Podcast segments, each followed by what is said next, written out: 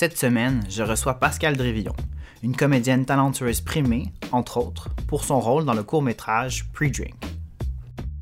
Bonjour Pascal. Allô. Bienvenue, merci d'être ici. Merci à toi. Je voudrais que tu me parles un peu de ton parcours, en fait, euh, tes études en théâtre. Mhm. Comment ça s'est passé pour toi?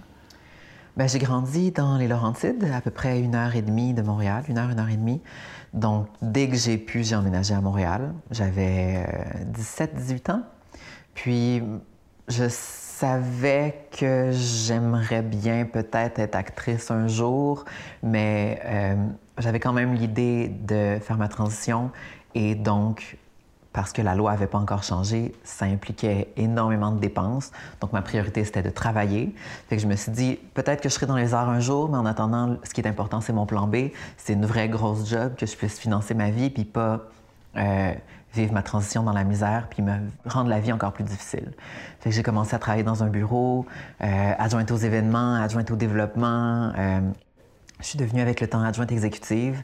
Puis j'avais 24 ans quand j'ai réalisé, ça m'est rentré dedans comme un mur, que ce serait jamais suffisant, la vie de bureau. Donc, j'ai décidé de commencer à préparer mes auditions pour entrer à l'école de théâtre. un ça... gros changement d'une job Vraiment. stable de bureau Ah, à ouais. être une Puis artiste. j'avais un chum sur la rive sud, j'avais une voiture, euh, une petite maison, vraiment, le- c'est ma période housewife, là, vraiment, là, petite madame euh, propette euh, qui fait tout bien comme il faut. Ouais. Puis euh, ça marchait pas, pas du tout, c'était pas ancré. Fait que j'ai euh, Mettons que c'est pas la vision que j'aurais de toi en dehors euh, non, aujourd'hui. non, mais en même temps, il y a un côté de moi très traditionnaliste qui comprend absolument pourquoi j'ai fait ce move-là. Puis même dans, dans mes relations de couple aujourd'hui, j'aspire à quelque chose de, de rangé, de quand même assez cliché, là, je m'assume. Mais bon, après, parenthèse, on sait jamais si c'est du brainwash ou si on le veut vraiment. Là. Ouais. Mais bon, ça, c'est nos vies à tous. Oui, oui, définitivement. Mais euh, non, c'est ça. Mais quand j'ai mis juste le gros orteil dans le théâtre pour commencer à préparer les auditions, je suis tombée tête la première. Euh, je suis tombée sur un coach de théâtre incroyable qui m'a aidé à préparer des scènes euh, vraiment puissantes, dont euh, une tragédie grecque de Racine, euh, Iphigénie, qui est une de mes pièces préférées avec le rôle de Clytemnestre, qui est une reine grecque qui veut empêcher sa fille d'aller au bûcher parce que le roi, son père, veut la sacrifier pour que les vents tournent, pour qu'il puisse partir à la guerre. Et donc, je jouais cette reine grecque qui crie son amour pour sa fille, puis en, en alexandrin, rien de moins. Ça m'a vraiment fait tomber en, en amour à nouveau avec le théâtre, mais à un tout autre niveau, à voir que je pouvais avoir accès à tous ces personnages de femmes auxquels j'avais pas accès quand j'étais au cégep en théâtre, puis qu'on me donnait juste des rôles de gars avant ma transition et tout ça, que j'ai dû abandonner après un an parce que ça marchait absolument pas. Mais presque quatre ou cinq ans après ça, de retomber vraiment là-dedans, puis de prendre possession de ces rôles de femmes-là, ça m'a donné euh, à la, la piqûre euh, infinie et à jamais. Et j'ai eu la chance d'être acceptée du premier coup. Puis je m'étais dit, si c'est pas là, je le ferai pas. Donc, merci DS Mère de m'avoir pris en théâtre. Mais ça, je pense, j'ai que ça a été comme une espèce de révélation pour toi de pouvoir commencer à jouer des rôles féminins versus des Ouais. rôles qui, le fond, n'étaient pas toi avant. Vraiment, absolument. Ben, le- les rôles de gars qu'on qu'on me faisait jouer, j'avais l'impression que déjà juste dans ma vie, j'avais besoin de jouer un rôle de gars, que ce soit ça aussi pour mon métier ou pour mon art. Puis quand on dit que l'art est censé connecter avec ce qu'on est vraiment, ça marchait pas. Il y avait vraiment une déconnexion. Il, y avait, il manquait vraiment quelque chose. hein. Mais euh, si je me souviens quand même au secondaire, j'ai eu l'opportunité d'avoir des profs très ouverts où j'ai joué euh, des rôles euh, d'hommes gays très efféminés. Donc là, j'avais l'impression déjà de pouvoir m'amuser, de pouvoir jouer avec quelque chose d'un peu différent, Jouer avec la fluidité dans l'expression Ouais. de genre, un peu. Déjà. mais encore un peu dans le stéréotype. Ouais. Puis après, quand j'ai pu avoir des rôles euh, féminins qui n'étaient pas stéréotypés, qui avaient euh, la, la rage, la colère, la jalousie, qui avaient vraiment une- une- une- la joie, l'amour pour son enfant, une palette d'émotions complète, ça a vraiment été un, un privilège, même j'ai l'impression, d'avoir accès à ça. On t'a connu à travers Pre-Drink comme premier court-métrage. Pourrais-tu me parler de ton expérience? Comment tu l'as vécu? En fait, j'ai vraiment euh, fait partie de l'équipe de Prédrink euh, depuis le tout début. Euh, Marc-Antoine Lemire, le réalisateur, commençait à travailler sur son scénario, a commencé à un peu sonder la communauté trans et les gens qui avaient autour de lui pour euh, vraiment connecter avec des, des personnes qui avaient vécu une histoire similaire à celle du personnage principal, Alex, qui est euh, une jeune femme au début de sa transition. Donc, il a vraiment essayé de ramasser des opinions, des idées pour que son scénario soit parfait, approprié, euh, qu'il aborde la chose de la meilleure façon possible. Donc, une personne cis, mais sensibilisée puis intéressée à faire bien ça. Vraiment. On aime ça. Ouais. Et puis, euh, ouais, on s'est rencontrés comme ça. J'ai lu son scénario. J'étais à l'école de théâtre à l'époque. Donc, j'apprenais un peu mon métier. Puis, j'ai donné des conseils sur euh, sont en fait des détails, des détails, je trouve, qui rendent nos réalités euh, tangibles et réelles. Fait qu'on a vraiment euh, créé ensemble ce personnage-là. Ça a pris à peu près un an avant qu'il arrive au processus d'audition. J'ai passé une audition. J'ai pas eu le rôle au départ. Il a commencé à travailler avec quelqu'un d'autre. Puis, au fil du travail, il a réalisé qu'il fallait absolument que j'aie le rôle. Fait que les choses ont bougé un peu, puis finalement, euh, une autre année plus tard, on a commencé à, tourner le film ensemble. OK. Puis tu as eu une expérience aussi de série web, en fait, avec Chloé Robichaud, Féminin Féminin. Comment ça s'est passé, cette expérience-là? Bien, Féminin Féminin, c'est toujours un, beau plateau parce que c'est euh, beaucoup de femmes. Puis je trouve que je vous adore, messieurs, évidemment, mais un plateau où il n'y a que des femmes, il y a une espèce de... Il y a une énergie, il y a un projet où il n'y a que des femmes, je trouve, ou en tout cas, une majorité de femmes, mine de rien, ça fait une immense différence. Il y a quelque chose de presque ésotérique, je trouve, qui s'installe, où il y a une communication, une fluidité, où les, les émotions sont là, où il y a une circulation de l'énergie qui est vraiment pas pareille. Je trouve qu'on n'est pas dans un rapport de performance, on n'est pas dans un rapport de séduction, même si, bon, féminin, féminin, évidemment, il y a beaucoup de femmes lesbiennes sur le plateau, forcément, parce que c'est un peu ça le thème. Mais... Euh, non, l'ambiance est très différente et c'est exceptionnel. de genre quand même, comme si c'est comme... je pense que je ressens un espèce d'aspect de safe space puis d'empowerment. C'est vraiment quelque chose qui s'installe, le travail entre femmes. Mais c'est très mystérieux tout ça, hein, Puis j'aime pas, euh, j'aime pas être celle qui fait des catégories, mais pour l'avoir vécu, je peux dire que c'était juste une expérience merveilleuse. Mm-hmm. Vraiment fantastique. Bien, je pense que comme on veut pas comme. Le but, c'est pas d'exclure les gens. Comme là, j'entends mm-hmm. que tu n'as pas envie comme d'exclure les hommes mm-hmm, mm-hmm. du milieu, mais ça penser à, des fois, nous aussi, le besoin en tant que personne trans, de se retrouver entre personnes trans, faire quelque chose entre nous autres. Ah, il y a un sentiment de comme, sécurité, puis d'empowerment, puis ça. On dirait qu'il y a plein de choses qu'on n'a plus besoin de dire. C'est comme. C'est su. cette connaissance-là fait partie du truc. Tu n'as pas besoin de rien justifier ou expliquer. Puis tu sais qu'il n'y a personne qui a des questions qu'on n'ose pas te poser. Tu sais. Parce que c'est ça aussi, c'est la curiosité des gens qui sont pas assez proches pour tout comprendre, puis pas assez proches non plus pour oser poser n'importe quelle question, tu sais. Fait que c'est le mystère, c'est l'inconnu, puis c'est là que l'autre devient l'autre avec un A majuscule. Mm-hmm. J'ai l'impression que, est-ce que tu penses qu'une même question, dépendamment de qui la pose, peut avoir un impact différent sur la personne qui la reçoit? Hum... Est-ce que tu parles de distance un peu? Oui, mais je pense que si on est euh, tous entre personnes trans, on a tendance à déjà être dans la discussion, donc poser des questions qui sont pas comme l'étape numéro un. Tu commences un peu comme à l'étape numéro 5, là, déjà. Tandis que euh, j'ai l'impression qu'avec euh, des milieux plus cisgenres ou plus hétéronormatifs, des fois, on a l'impression de partir de très, très, très loin. Qu'il y a tellement de choses qui sont pas expliquées ou qui sont pas comprises que tu n'as comme pas le temps de creuser, tu pas le temps d'approfondir, tu pas le temps d'aller au fond des choses. Puis ça demande aussi une, ouverture puis une vulnérabilité de la part de la personne qui reçoit la question. De, juste dire, bon, OK, je prends la question, je la reçois. Est-ce que je décide d'y répondre? Est-ce que j'ai le goût d'y répondre? Est-ce que je suis prête à répondre à ça? Mm-hmm. Pas tout le temps, pas nécessairement. Puis aujourd'hui, je me demande, en fait, est-ce que c'est à quel point c'est difficile ou facile pour toi de, prendre ta place dans le milieu du théâtre puis de la télé alors que tu es une femme trans? Est-ce que les gens ont tendance à te recruter juste pour ça? À quel point tu arrives à comme, te faire valoriser pour toi en tant qu'actrice puis comédienne mm-hmm. sans qu'on mette ça tout le temps de l'avant? Oui. Ben ça, j'avoue que ça faisait partie de la stratégie qui m'a fait décider d'avoir comme une tonne de chirurgie parce que je savais que mine de rien dans le monde où on vit, si je voulais vraiment avoir du succès, et c'est terrible de dire ça, mais ça me prenait le privilège de passer inaperçu.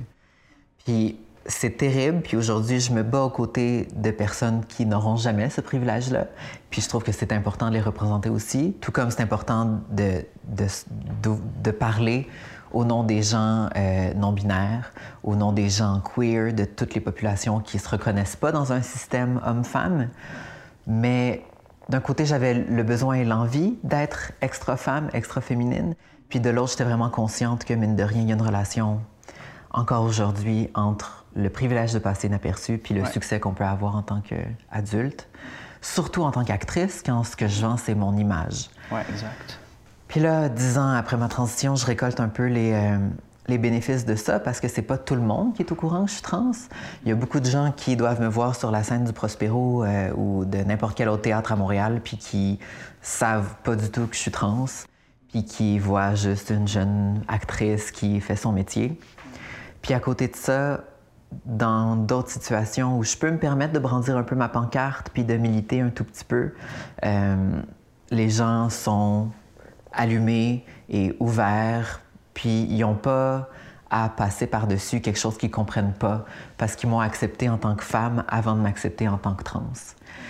Fait que c'est très complexe tout ça, puis c'est des, des, choses qui sont encore vraiment problématiques aujourd'hui, puis il faut en parler, puis il faut que moi aussi, je dise ouvertement que j'ai beau être une femme binaire, je suis quand même trans, je ne suis pas que une femme, je suis aussi fluide, j'ai une personnalité multiple, plurielle, je me sens pas toujours extra femme, mais il reste que c'est le produit que je choisis de vendre puis dans lequel je me sens confortable.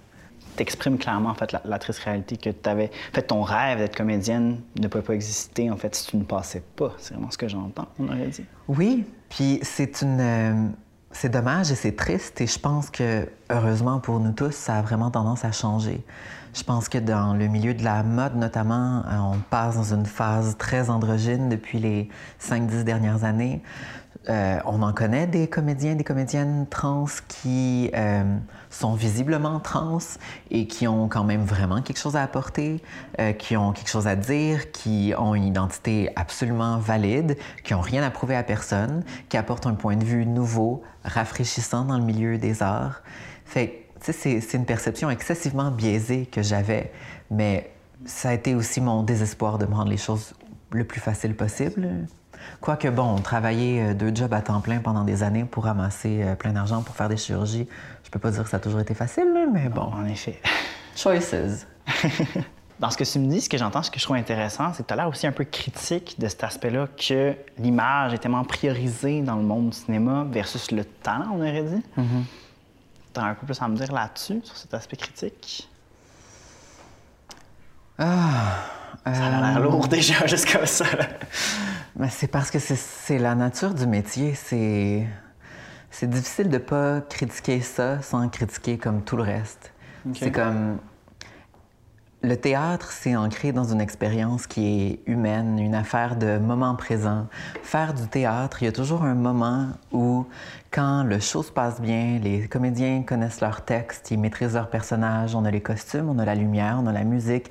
Quand tous les éléments sont là, je te jure, tu es au milieu de cette tornade-là, puis tu touches à quelque chose de divin. Vraiment.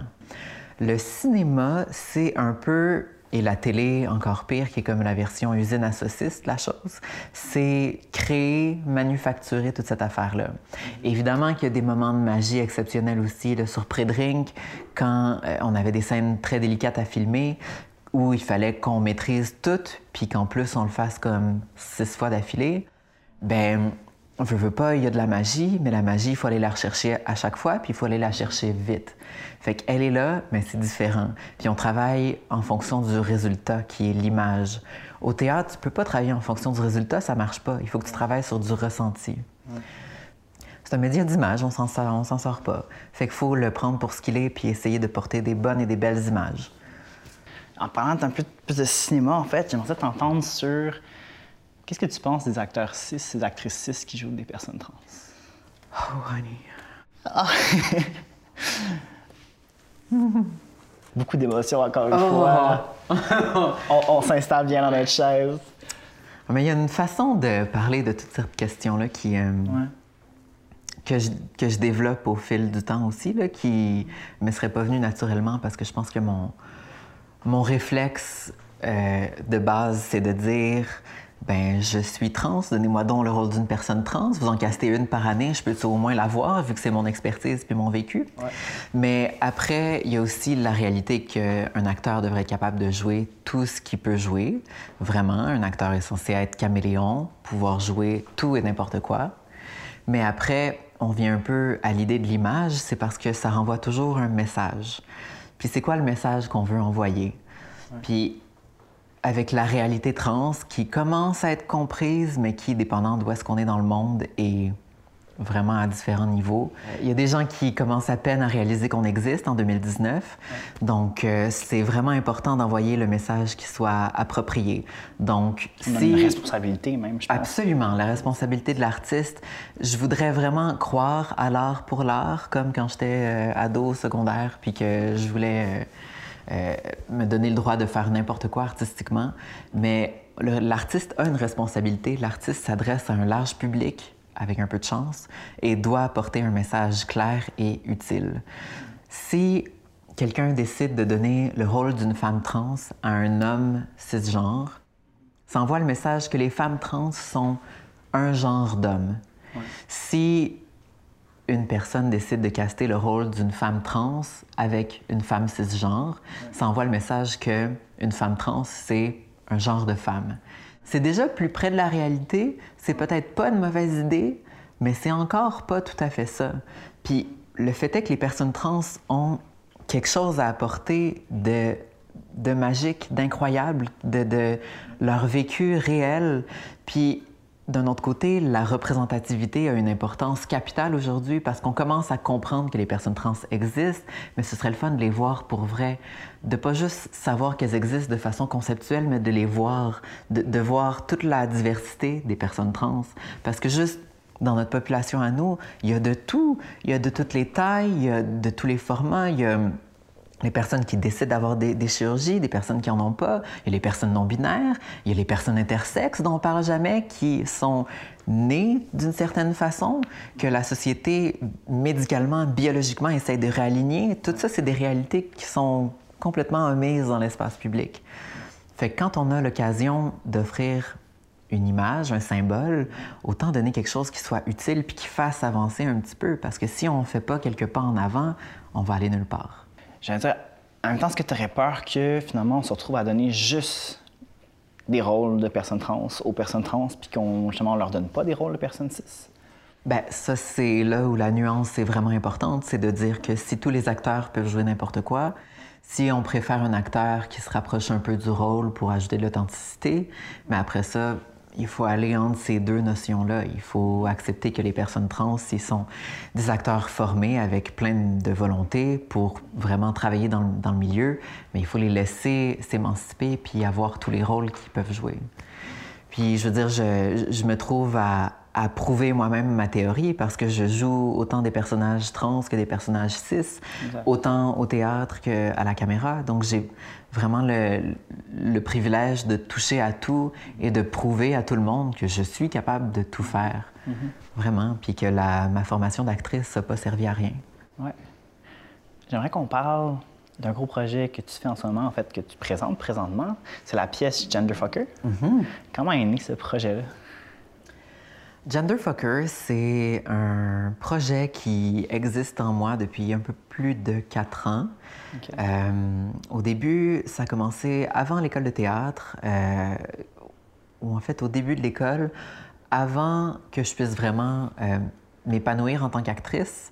Un de mes médiums d'expression, c'était de faire des photoshoots. Fait que, bon, on revient encore à l'image. Je, j'avais un look, un concept à développer. J'allais voir un de mes amis photographes ou une amie, puis je lui disais Ah, j'aimerais ça essayer de créer ça, ou euh, j'ai fait un costume, j'aimerais ça qu'on l'essaie, qu'on fasse des photos pour le fun, ou j'ai un nouveau maquillage que j'ai goût d'essayer. Bon. Fait que là, on créait ça, c'était bien le fun, on s'amusait, on expérimentait, puis après, j'avais des belles photos à mettre sur les réseaux sociaux. Bon. Éventuellement, je suis tombée sur la couverture d'un magazine italien qui est. Euh, un bel homme en torse nu, des bonnes grandes épaules, un, cou large comme un taureau, euh, la barbe, une cigarette au bec, puis en train de, se raser. Je me disais, oh mon Dieu, cette image-là est tellement cliché. Surtout, il y a le sous-titre machismo. Je me suis dit, il faut que j'essaie de recréer ça. OK. Fait que là, bon, crème à barbe, cigarette, le rasoir. Je mets le rasoir à moins, moins d'un pouce du visage. La caméra est là. Puis j'ai réalisé, pendant que j'étais en train de le faire, que c'était pas juste une image, puis que ça venait chercher quelque chose en moi de pas juste recréer un photoshoot, qu'il y avait quelque chose de... Ça brassait vraiment beaucoup de choses. Ça brassait les souvenirs que j'avais d'avant la transition, ça brassait mon image corporelle, homme, femme. Euh, je voyais que j'étais capable d'aller chercher cette affaire-là de mon passé un peu, si on veut. Fait qu'après le premier photoshoot, il y en a eu un autre, puis un autre, puis un autre. Puis à chaque fois, c'était avec euh, un ou une photographe qui s'identifiait comme soit un allié important, soit une personne trans, soit euh, LGBT ou en tout cas dans, dans la zone. Et à chaque fois, la personne qui créait la photo avec moi avait vraiment quelque chose à rajouter sur l'image. Il y avait une conversation au sein du photoshoot. Quelque chose de co-construit avec la personne. Vraiment. Fait qu'il y avait moi par rapport à moi-même, moi par rapport à l'image, puis la conversation que j'avais avec l'artiste qui travaillait avec moi. Mm-hmm. Éventuellement, j'ai décidé d'amener ça sur scène. Euh, j'ai rencontré euh, le metteur en scène Geoffrey Gacker, qui est aussi euh, le directeur artistique du Théâtre Espace Libre et qui est aussi mon copain dans la vie. Et j'ai parlé de ça, puis il m'a dit qu'il fallait absolument que je le soumette au festival, que je le soumette aux instances de financement, ce que j'ai fait. Euh, qui m'a demandé beaucoup de courage parce que je ne savais pas moi-même si j'étais prête à mettre mes tripes de l'avant comme ça, puis à avoir un projet comme ça, en fait. ben, où je parlerais carrément de ma transition, sans que ce soit autobiographique, mais où là, j'aurais vraiment pas d'issue. C'est ça, puis c'est ça. C'est quand même très personnel. Absolument. Puis me mettre en danger. Mais je pense que c'est dans ces cas-là où les projets artistiques deviennent pertinents. Puis été prise dans deux festivals. Euh, le Conseil des arts et des lettres du Québec euh, m'a donné euh, des fonds pour réaliser une première étape laboratoire. Donc le projet est né, on l'a présenté. Au début, l'idée était de faire un grand voyage à travers le panorama du genre, de la neutralité, dans la masculinité, vers la féminité, dans six heures. Donc une performance, un solo performatif d'une durée de six heures.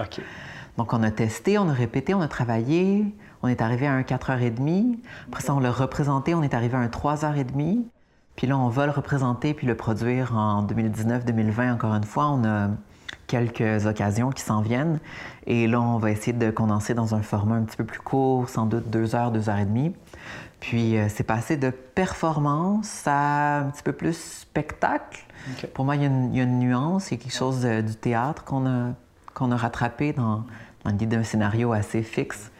Ça va bien, les gens réagissent, les gens sont, sont vraiment stimulés de, de voir ce voyage-là, de, de, voir une preuve que le genre est juste une affaire de symboles, mm-hmm. que ce sont des symboles qu'on choisit euh, consciemment ou inconsciemment, mais qu'on a vraiment un contrôle sur notre image que peut-être on n'imagine pas. en parlant d'image puis de message, est-ce que tu regardes de me dire, mettons, en deux phrases, là, c'est quoi le message de Genderfucker? Euh, je peux te résumer Genderfucker à deux mots. Pour moi, c'est fluidité et pluralité. C'est vraiment ça. C'est de montrer que, pas juste en tant qu'actrice, mais en tant qu'être humain, on est capable vraiment de passer d'une chose à l'autre. On peut se lever un matin avec un sentiment, le lendemain avoir le sentiment inverse. On peut choisir de s'exprimer d'une façon une journée, puis la semaine suivante, ça va être complètement l'opposé. On a le droit de toucher à toutes ces choses-là. Puis c'est ce que je fais vraiment dans le spectacle. Je montre que cette question identitaire, cette quête identitaire-là qu'on partage tous, de vouloir atteindre quelque chose dans nos vies en dehors du genre, de vouloir euh, comprendre c'est quoi notre masculinité, c'est quoi notre féminité, est-ce que ça existe la neutralité du genre, de vraiment jouer avec tout ça puis de voir que toutes ces choses-là font partie de nos vies à tous. Si tout va bien en février, j'ai présenté Genderfucker à Toronto. Sinon, ce dont je peux assurément parler, c'est que euh, je fais partie de l'équipe de la guérilla de l'ordinaire qui va être présentée au théâtre d'aujourd'hui au mois de mars. Donc, euh, c'est un texte et une mise en scène de Marie-Ève Milo et Marie-Claude Saint-Laurent, présenté dans la petite salle du théâtre d'aujourd'hui. C'est un show euh, un peu plus militant, un peu plus actif, où je vais pouvoir faire avancer les causes, encore une fois. Et euh, c'est une très belle équipe. J'ai très hâte de plonger là-dedans. Super. Euh, Merci beaucoup d'être venu. Merci à toi. Très plaisir de te recevoir. Oui, merci. Fait plaisir.